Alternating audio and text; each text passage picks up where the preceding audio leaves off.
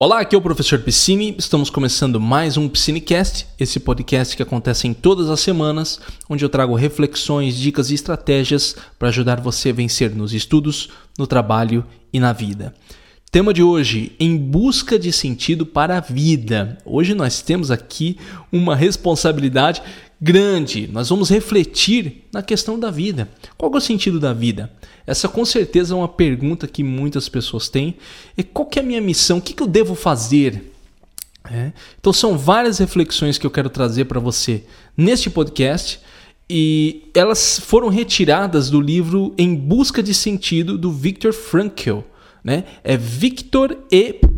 Frankl, Frankl, né? A gente fala Frankl né? Em Busca de Sentido. Esse é um livro muito bom e nós vamos discutir um pouco e refletir um pouco sobre as ideias deste livro. Certo? Indo direto ao ponto, só uma coisinha rápida, você que está ouvindo em qualquer lugar, lembre-se sempre depois de compartilhar, clicar em gostei e acompanhar, seja no YouTube, seja onde for. Primeira coisa, quem que é o Viktor Frankl? É, porque assim, poxa, professor, a gente está falando de um tema pesado. Você devia ter trazido aí Platão, Sócrates, algum filósofo de um gabarito maior. Você vem com Viktor Frankl. Realmente, né, cara? A gente pode pensar assim, pô, lá mais daqueles livrinhos né, de autoajuda e tal, mas eu acho que ele tem um livro muito profundo. É um livro muito profundo mesmo. Viktor Emil Frankl foi um médico neuropsiquiatra austríaco, nascido em 1900 5. Ele ficou num campo de concentração durante a Segunda Guerra Mundial com a sua família. Sim, cara, ele tava, ele era judeu e estava no campo de concentração. Então, ele saiu só lá no, ele saiu de lá só no fim da guerra, que é quando ele descobre que a esposa e toda a família dele havia sido morta no campo de concentração. Então, assim, é, parte do que ele viveu no campo de concentração está nesse livro. Eu acho que essa é a grande sacada da reflexão. Porque assim, o livro se ele se torna um best-seller, né? Porque alguém de dentro do campo de concentração dando uma visão bem diferenciada daquilo. E é um livro que mexe com temas que são muito são muito sensíveis na história mundial. Né? Nós falamos da Segunda Guerra, um tema que poucos comentam, não gosto de comentar, principalmente a questão dos judeus, principalmente essa tudo isso, e ele vem trazendo uma reflexão grande a respeito disso. É, e ele vai inaugurar uma escola de psicoterapia chamada Logoterapia. Então ele se torna um dos, dos autores mais estudados de psicologia nos Estados Unidos e no Canadá. É, no, no, Brasil eu, eu não sei, nas escolas psicológicas aqui eu não não não muito por dentro em relação a isso, mas eu sei que fora o pessoal gosta muito do Viktor Frankl. Então vamos lá, né? Eu retirei algumas partes. Você sabe quando eu faço a leitura do livro e, e lembrando, né, para quem está chegando aqui pela primeira vez, não é resumo de livro. Eu não, eu não acredito nesse negócio de resumo de livro. Eu não falo que isso é resumo de livro. Esse podcast não impede você de ler o livro, ok? São apenas partes do texto que eu tiro e nós fazemos uma reflexão aqui, pensamos juntos. Pensar juntos não significa que eu vou falar uma verdade. Nossa, beleza, essa interpretação o professor Piscine fechou. Não, é para você pensar também. Muitas vezes você vai discordar do que eu vou falar, mas esse é o processo de pensamento crítico, ok? Você tem que ter isso muito claro. Certo? Então vamos lá já para reflexões sobre em busca de sentido, para que a gente encontre um sentido para a nossa vida. Espero que isso ajude você também. A primeira coisa que ele coloca aqui é o seguinte: a felicidade deve acontecer naturalmente, e o mesmo ocorre com o sucesso. Vocês precisam deixá-lo acontecer, não se preocupando com ele. Isso é uma frase que mexeu muito comigo, porque eu, eu acredito muito no na, na força de vontade em você fazer as coisas acontecerem na sua vida. Eu acredito muito na questão do domínio da vida. Ele vem de uma, com uma outra proposta. Ele fala que a felicidade e o sucesso deve ocorrer naturalmente. Você não deve correr atrás dele. Ele vai acontecer à medida que você faz o seu trabalho. E, e às vezes é difícil isso para mim. Eu digo para a maioria das pessoas: se você é um pouco mais dinâmico e você quer que, que, as coisas aconteçam, se você é um pouco mais controlador, vamos usar a palavra correta, você sempre vai querer que as coisas aconteçam no seu tempo, como você faz, na hora que você faz, da maneira que você faz. E às vezes a gente não aceita o tempo que as, que as coisas demoram. Às vezes a gente fala assim, pô, tô me dedicando tanto e o negócio não vem, tô fazendo tal coisa e não acontece, estudei e não passei na prova. Né? E ele vem trazendo isso. acredito que a visão dele em relação a isso é justamente para que não gere esse sofrimento. Porque quem é, é, busca demais as coisas, ele vai sofrer quando a coisa não acontece. E é aí que vai começar a dividir as pessoas, né? o perfil das pessoas. Tem aqueles que vão sofrer e vão desistir, tem aqueles que vão sofrer e vão continuar persistindo, que vai gerar um, ainda mais sofrimento, mas que em algum momento, dependendo do perfil da pessoa, ela vai conquistar o seu objetivo. E ele vem para amenizar. Ele fala, cara, né? Deixa acontecer, não se preocupe com ele. Ah, o que, que significa? Significa então aqui que é deixa a vida me levar? Não é nesse ponto. É, lembra que eu tiro fragmentos do texto. Ele está querendo dizer, na verdade, o seguinte: faz o seu trabalho que você tem para fazer, diário. E não se preocupe com o sucesso que ele vai acontecer. Então, se você é um, um, empreendedor, faz o seu trabalho, cara. Se você é um, um está escrevendo um livro, alguma coisa, escreve o seu livro. Não se preocupa com o sucesso. Ele acontece naturalmente à medida que você faz o seu trabalho. É o, você está concentrado na sua atividade. É. Porque muitas vezes a gente fica tão concentrado no sucesso e no resultado que deixa de se concentrar na atividade. Então a gente fica pensando, não, porque vai acontecer isso, isso, isso. Ah, mas e aí o trabalho? O trabalho está parado. É, o trabalho não flui. E, e, esse excesso de futuro ele vai gerando uma ansiedade grande dentro da gente. Vai fazendo a gente ficar cada vez mais com, com o sentimento de que não vai conseguir. E você tem que trazer o foco de volta. Essa é a proposta dele aqui. Essa é a reflexão que eu tiro dessa primeira passagem. Então, a pergunta que eu tenho para você é justamente essa: como que você tem agido? Né? Você tem buscado incessantemente esse sucesso a ponto de não se concentrar no seu trabalho hoje em dia? Porque isso é importante. Porque se você está deixando de fazer isso, o seu trabalho não vai ser concretizado, e se o seu trabalho não é concretizado, você não tem o resultado que você está buscando. Acaba se tornando um grande paradoxo, né? Pô, eu busco o sucesso, mas eu não faço o que eu preciso para conquistar o sucesso. Então, o sucesso não aparece. Beleza? Então ele coloca ali, ó, no campo de concentração se pode privar a pessoa de tudo, menos da liberdade última de assumir uma atitude alternativa frente às condições dadas. Aqui nós temos um pensamento muito estoico, né? Da escola filosófica dos estoicos, que é o seguinte, cara, é, eu não tenho controle sobre nada, não tenho controle sobre o meu corpo, não tenho controle sobre a sociedade, não tenho controle sobre o outro. A única coisa que eu controlo é a minha mente. Né? Essa é uma proposta estoica. E ele coloca o seguinte, cara, no, no campo de concentração, ele viveu isso. Pode privar a pessoa de tudo, menos da liberdade de assumir uma atitude alternativa frente às condições dadas. Olha que interessante, ele, colocou, ele não colocou aqui, pode tirar tudo menos a, a felicidade, pode tirar tudo menos o desejo de vencer. Não, ele colocou aqui, assumir uma, uma atitude alternativa frente às condições dadas. Você não precisa pensar como eles querem. Eles não precisam sofrer porque eles estão falando que você tem que sofrer. Isso é pesado. Né? É muito fácil para gente, até para mim, como leitor do livro, que não vivenciei o campo de concentração, olhar e tudo isso e falar: ah, é verdade, nossa, é muito bonito, né? Eu não sei como eu vou reagir diante disso, de uma tortura física real. Como eu reagiria? Né? Chega a ser meio infantil chegar e falar: não, não, eu vou conseguir me controlar. Eu não sei, porque eu não passei pela experiência. E é o que incomoda muitas pessoas, às vezes, que passaram por experiências dolorosas na vida, porque as pessoas de fora né, falam: não, cara, olha, você tem que ter uma atitude alternativa e tal. Tudo bem, é uma verdade o que ele falou? Sim, é uma verdade. Porque se você fica preso ao sofrimento, é, você, é a sua vida que vai deteriorando mas ao mesmo tempo não é uma coisa fácil. Eu acho que esse é o ponto que eu quero deixar claro para você. Quando você busca novas alternativas para sua vida, você tem que entender que isso não é fácil e é uma luta interna que você vai fazendo o tempo inteiro. É. Isso, quando nós tratamos aqui, e esse público do podcast vai acabar entrando um pouco nisso, né? A gente tem problemas corriqueiros do dia a dia, né? Uma coisinha ali, uma coisa que acontece na família da gente e tal. Nós não entramos ainda em problemas tão sérios como esse, campo de concentração, guerra. Apesar de que exatamente quando eu estou gravando esse podcast nós estamos vivendo uma situação séria, né? que, é, que é a pandemia, é, e muitas pessoas estão sofrendo nesse exato momento, é, é aqui que entra a regra. Eu tenho falado muito nos podcasts anteriores. É, eu falei bastante disso na mente serena, no podcast da mente tranquila, né, que é muito fácil, é muito fácil teorizar sobre tudo isso, mas na hora do vamos ver, eu não consigo manter o controle. O que é importante a gente tirar disso? Olha, existe uma alternativa. E é trabalhar a mentalidade com isso, né? dessa alternativa que existe. Olha, eu posso escolher não ir por esse caminho. Eu posso escolher não é, sofrer apenas, não ficar concentrado apenas na dor. Eu posso escolher, por exemplo, ter esperança. Eu posso escolher lutar para viver. São escolhas que a gente faz.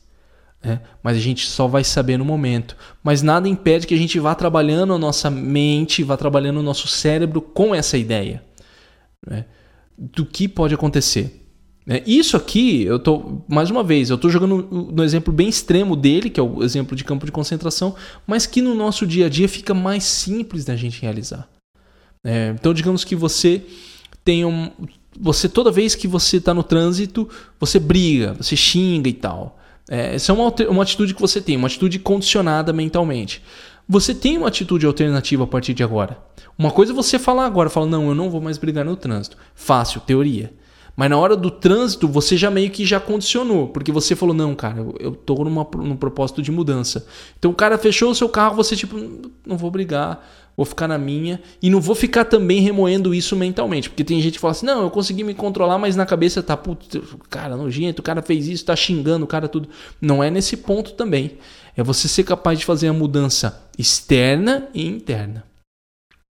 Só vai partir de conseguir isso através de, da vida mesmo, né? das experiências da vida.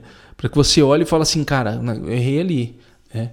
É, poxa, não devia ter feito aquilo. Né? Pô, eu falo para todo mundo que tem que ter controle, né?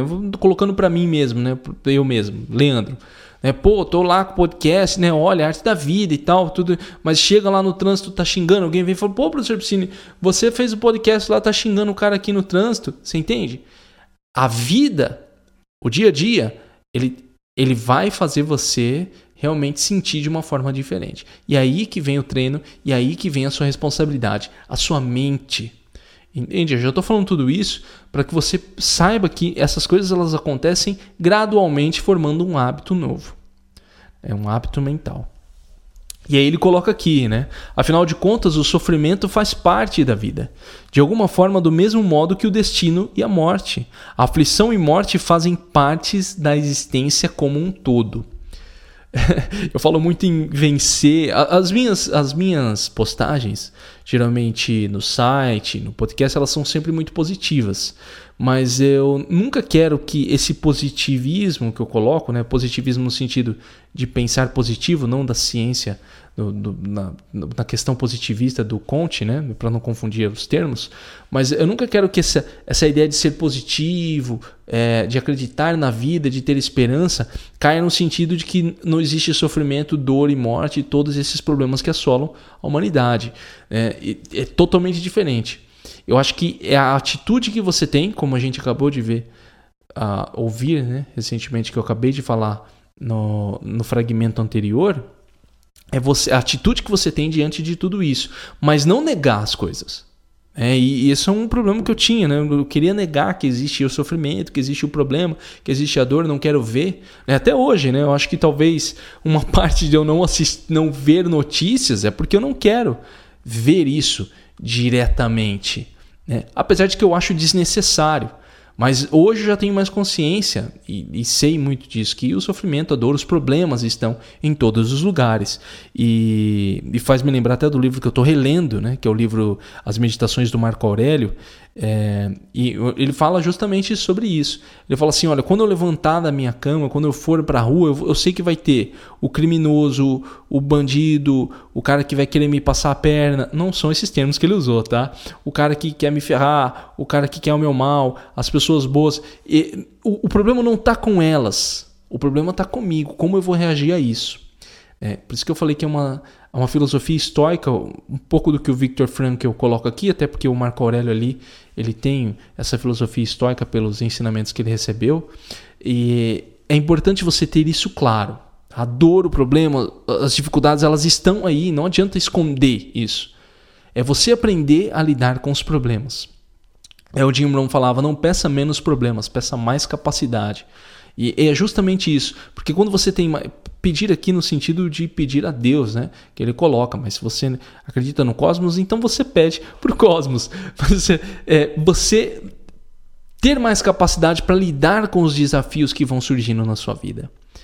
Afinal, ele coloca aqui: aflição e morte fazem parte da existência como um todo. Não tem como você fugir da dor, não tem como você fugir da morte. Beleza? Deixando claro isso aqui, tá bom? E é importante a gente deixar claro, porque às vezes alguém olha de fora assim e fala: ah, pô, sempre aquela mesma, mesma coisa, pensar positivo e tal. Não é assim, não é, não é só isso. Não é, não é apenas isso. Tá? É pensar, eu acho que não é o pensar positivo, é pensar de maneira racional. Né? raciocinar sobre isso e entender que não vale a pena você se afundar num sentimento negativo. E eu estou falando isso aqui de, um, de uma pessoa que eu tenho que me controlar muito para não cair muitas vezes nesses sentimentos negativos. Eu estou passando para vocês coisas que eu estou lidando comigo na minha vida. Então por isso que eu falo dessa dificuldade. Talvez para algumas pessoas falem assim, professor, olha, para mim isso aí é simples, eu não, eu não, eu não entro nessa, nessa vibe negativa. Eu já caí, já estou em pé e já estou lutando por outra coisa. Eu, eu volto, mas eu passo por um momento primeiro assim, pô, que chato, né, cara, aconteceu isso e tal, mas depois eu volto. Tá? Eu já percebi isso no meu perfil. Então ele coloca aqui, olha, sempre em toda parte a pessoa está colocada diante da decisão de transformar a sua situação, sua situação de mero sofrimento numa produção interior de valores. Olha só que interessante, né? A todo momento você pode aprender alguma coisa, é o que ele coloca aqui. Então por isso que ele coloca uma produção interior de valores. Que valores? Valores que você coloca para sua vida. Né? Aconteceu um problema hoje. Pô, o cara foi lá e fechou o trânsito e queria partir para briga. Eu estou muito com trânsito, né? mas acho que é o mais comum. queria partir para briga, mas não. Eu me controlei e esse é um valor que eu vou levar na minha vida a partir de agora. Eu não vou brigar, não vou partir para briga com ninguém e vou levar isso como ensinamento para sempre e vou tentar fazer isso para sempre. Né? Apesar de que o para sempre aqui é, muito é muito impossível, né? Porque a gente não vai viver para sempre. Mas eu digo, enquanto você estiver vivo, você vai levar esse ensinamento. Enquanto você estiver nesse plano, esse é um ponto que você tem que criar, né? Como um, um hábito também. É, você, ao todo tempo você tem essa decisão de transformar. Não tem como você assumir uma posição reativa. E aqui vem os ensinamentos do Stephen R. Covey quando ele fala né, que você é uma pessoa ativa ou reativa. Se você é muito reativo, tá alguma coisa errada aí. Né? Alguém faz alguma coisa você já pá. Né? Te xinga, então é isso. Né? Deu uma porrada, deu, bateu com a direita, você bate com, com a esquerda. Né? Você entende? Você tem que aprender a raciocinar em relação a tudo isso. E mais uma vez, muito simples e muito fácil, maravilhoso falar isso aqui no podcast. o negócio é na vida, mas você começa com essa reflexão para que você chegue na vida e você possa experimentar isso no seu dia a dia. E aí ele coloca: jamais, portanto, o sentido da vida humana pode ser definido em termos genéricos. Nunca se poderá responder com validade geral a pergunta por este sentido. Aqui está a resposta para esse podcast. Não tem como eu falar para você o sentido da vida, da sua vida, porque o sentido da sua vida quem define é você. Não sou eu que defino, eu defino o meu destino, o, o, o, o sentido da minha vida, né, no caso aqui. O que eu considero como sentido para mim? E você, a partir dos seus valores, do que você aprende, do que você escuta, do que você vê, do como você vai vivendo, você vai definindo o seu sentido de vida. Ah, professor, e quando não tem sentido? Que também pode acontecer quando você tem uma patologia, né, quando você tem uma doença, um, uma doença é, psicológica. E como que você faz para lidar com isso? Aí você tem os especialistas. Né? Não sou a melhor pessoa para falar sobre isso. Mas o que o Victor coloca aqui no livro dele é que você precisa encontrar esse sentido. Mas você não precisa ficar doente buscando esse sentido.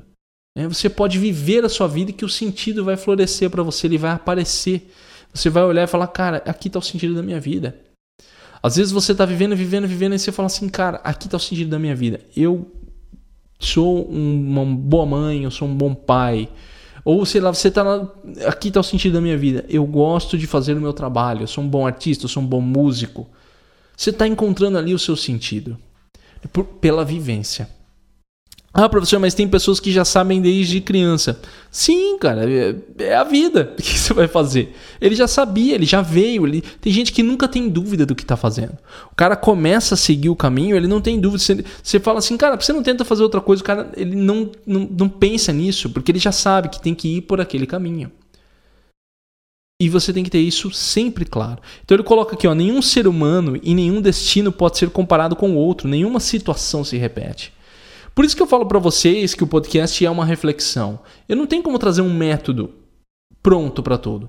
Né? Eu vou dar um exemplo para vocês até do, do método 5, né? Que é, o, que é o meu curso. Desculpa às vezes falar do método 5, não é propaganda não, tá, pessoal? Para deixar claro, é porque é o, a metodologia que eu uso no meu dia a dia, no meu trabalho, então é o exemplo que eu uso, tá? Mas assim, o método 5, quando eu desenvolvi, eu fiquei muito preocupado com isso, porque eu não queria que soasse como algo engessado que, ah, não, olha, isso aqui é a receita do bolo e vai funcionar em todas as ocasiões. Não, eu procurei um método um pouco mais maleável que se adeque a cada realidade, porque nenhum ser humano e nenhum destino pode ser comparado com o outro. Então você tem que correr um pouco dessas fórmulas prontas. Né? Algumas coisas funcionam de maneira geral, lógico. Uma questão estatística vai funcionar, né? mas você tem que fazer o seu teste. Se não funcionou, o problema não é com você. O problema é que aquela, aquele método que você utilizou para resolver um problema na sua vida não funcionou. Você vai tentar outra coisa e simples assim. Ah, falaram que você tem que dormir menos. Você tentou e não adiantou. Então, beleza, então você vai voltar a dormir do jeito que você tem que dormir. Você entende? Eu estou dizendo do exemplo de dormir aqui porque hoje na internet tem várias fórmulas, né? Várias coisas prontas. Eu mesmo passo métodos e técnicas, várias coisas ali, mas é sempre no sentido de fazer você testar um caminho que talvez funcione para você. Eu acredito muito nisso aqui, numa reflexão. Eu acho que isso. Porque cada um aqui está extraindo, você que está ouvindo isso agora, diferente de uma outra pessoa que está ouvindo em outro lugar, vocês estão extraindo lições com base na experiência que você tem na vida de vocês. Cada um está extraindo alguma coisa aqui.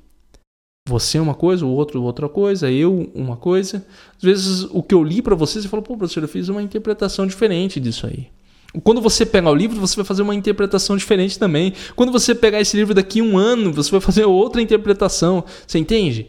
Tudo vai, vai, vai variar de acordo com a sua vivência, com a experiência que você tem na sua mente, no seu cérebro e a partir disso das suas reflexões. Quando um homem, ele coloca aqui, né?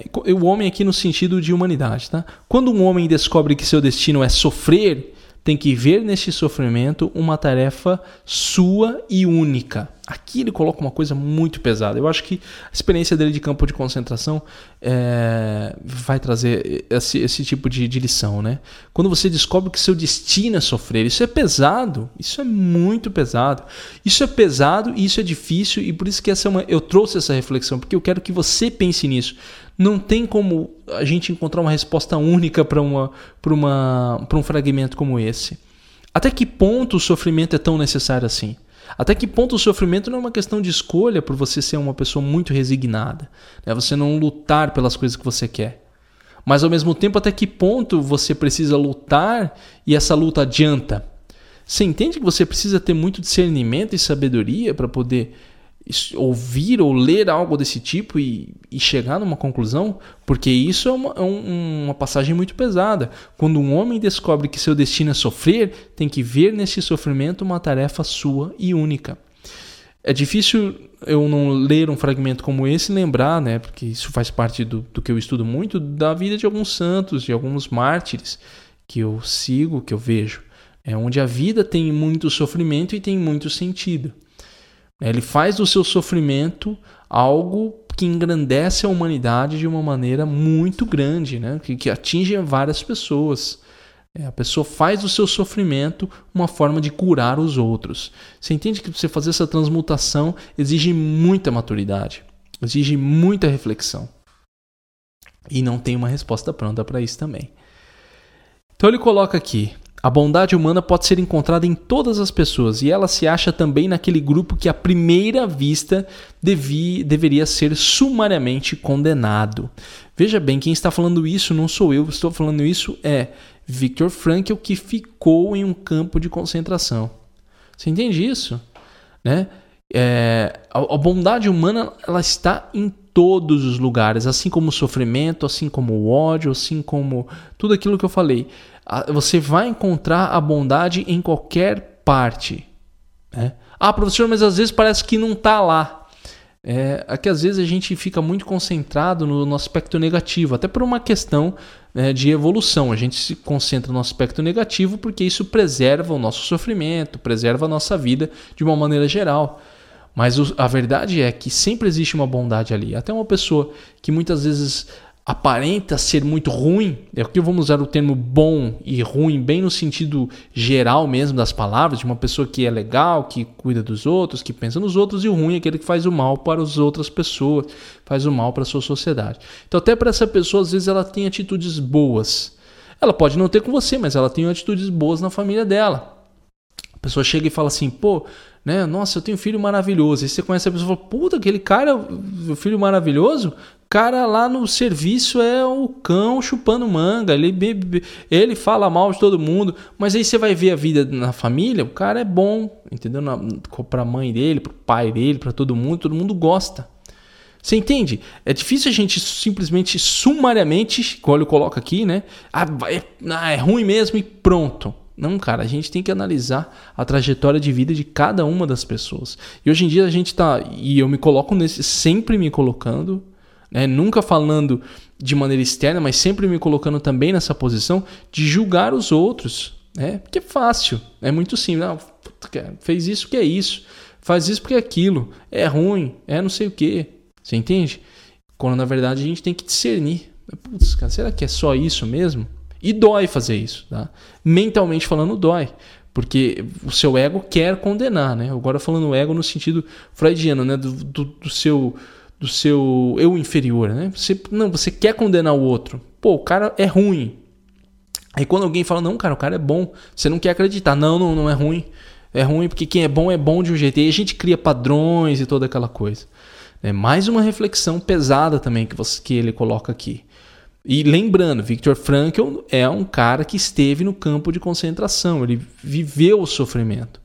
É um cara que está falando: olha, cara, eu vi a bondade mesmo onde não deveria ter. Havia uma bondade ali. Havia um traço de um ser humano íntegro. Né? Vamos pensar nesse ser humano íntegro como um ser humano que tenha todas aquelas condições que a gente pensa do ser humano integral, que pensa na humanidade, que pensa no bem dos outros, que pensa no bem de todos que estão à sua volta. E ele coloca aqui: o que é então um ser humano? É o ser que sempre decide o que ele é. Né? Essa é uma, essa é uma, uma frase que coloca a gente para pensar muito. Né? O que é um ser que sempre decide o que ele é? é será que você está decidindo quem você é realmente o tempo inteiro? É, será que você decidiu? Será que você tomou essa decisão em algum momento? Quem você é de verdade? Quem você é na sociedade? Quem que você é na sua família? Quem que você é no seu trabalho? Hã? Quais são os seus valores? É, o que, que você carrega como valor de vida? Que você transparece na sua sociedade, que você transparece no seu trabalho. São coisas que você precisa pensar. É o último fragmento aqui para a gente encerrar a nossa reflexão. Mas a felicidade não pode ser buscada, precisa ser decorrência de algo deve-se ter uma razão para ser feliz. Aí a gente volta no que eu coloquei lá do primeiro fragmento. A gente não busca o sucesso e ele fala você não busca a felicidade. Ela é decorrência da sua vida. Você você você tem uma razão para ser feliz.